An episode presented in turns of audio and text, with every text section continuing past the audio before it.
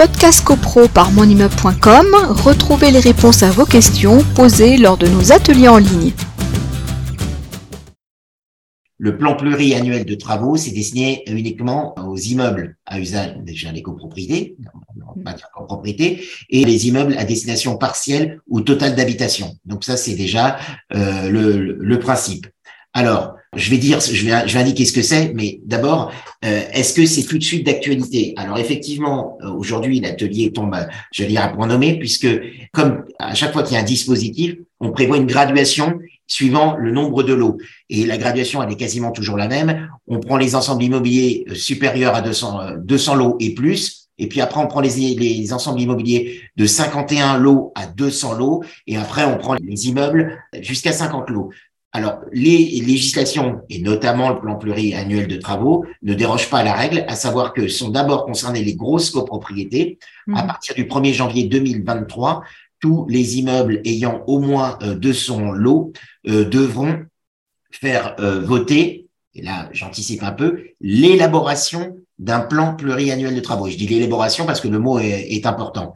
À partir du 1er euh, janvier 2024, ce seront les immeubles donc de 51 lots à 200 lots qui devront faire voter euh, l'élaboration d'un plan pluriannuel de travaux. Et puis, enfin, le 1er janvier 2025, ce sera euh, les immeubles jusqu'à 50 lots. Donc, on a une graduation qui est classique et qui s'est vue dans toutes les autres législations. Alors, initialement, le projet de loi, en tout cas les discussions, aller plus loin que ce qui a été voté, puisque initialement avait été envisagé l'obligation par les copropriétaires d'adopter un plan euh, pluriannuel de travaux. C'est-à-dire qu'on aurait, si on avait été jusqu'au bout du raisonnement, on n'aurait pas laissé le choix aux copropriétaires. Les copropriétaires auraient dû obligatoirement adopter un plan pluriannuel de travaux, c'est-à-dire sur les dix années à venir, un, programme de travaux à réaliser sur les dix ans, suivant la nature des travaux devant être euh, réalisés. Et puis, le législateur, il y a eu des discussions comme c'est à chaque fois le cas, il y a eu un avantage. L'avantage, c'était effectivement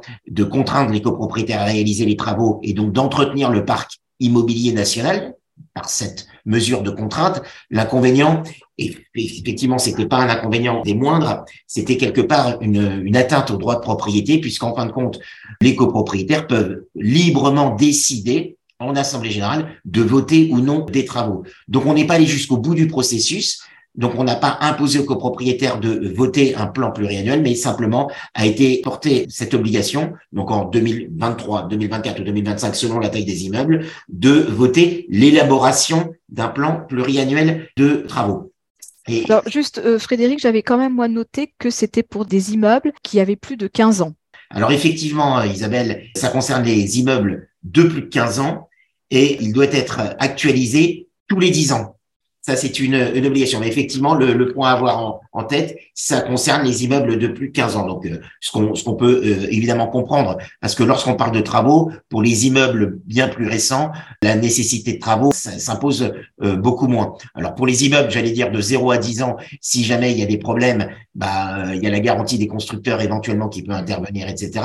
Mais on n'est pas dans des immeubles qui se dégradent de par l'effet du temps, etc. Donc c'est normal que ça concerne euh, des immeubles. Alors la barre a été fixée à 15 ans, ça aurait pu être un autre chiffre. Il se trouve que c'est 15 ans.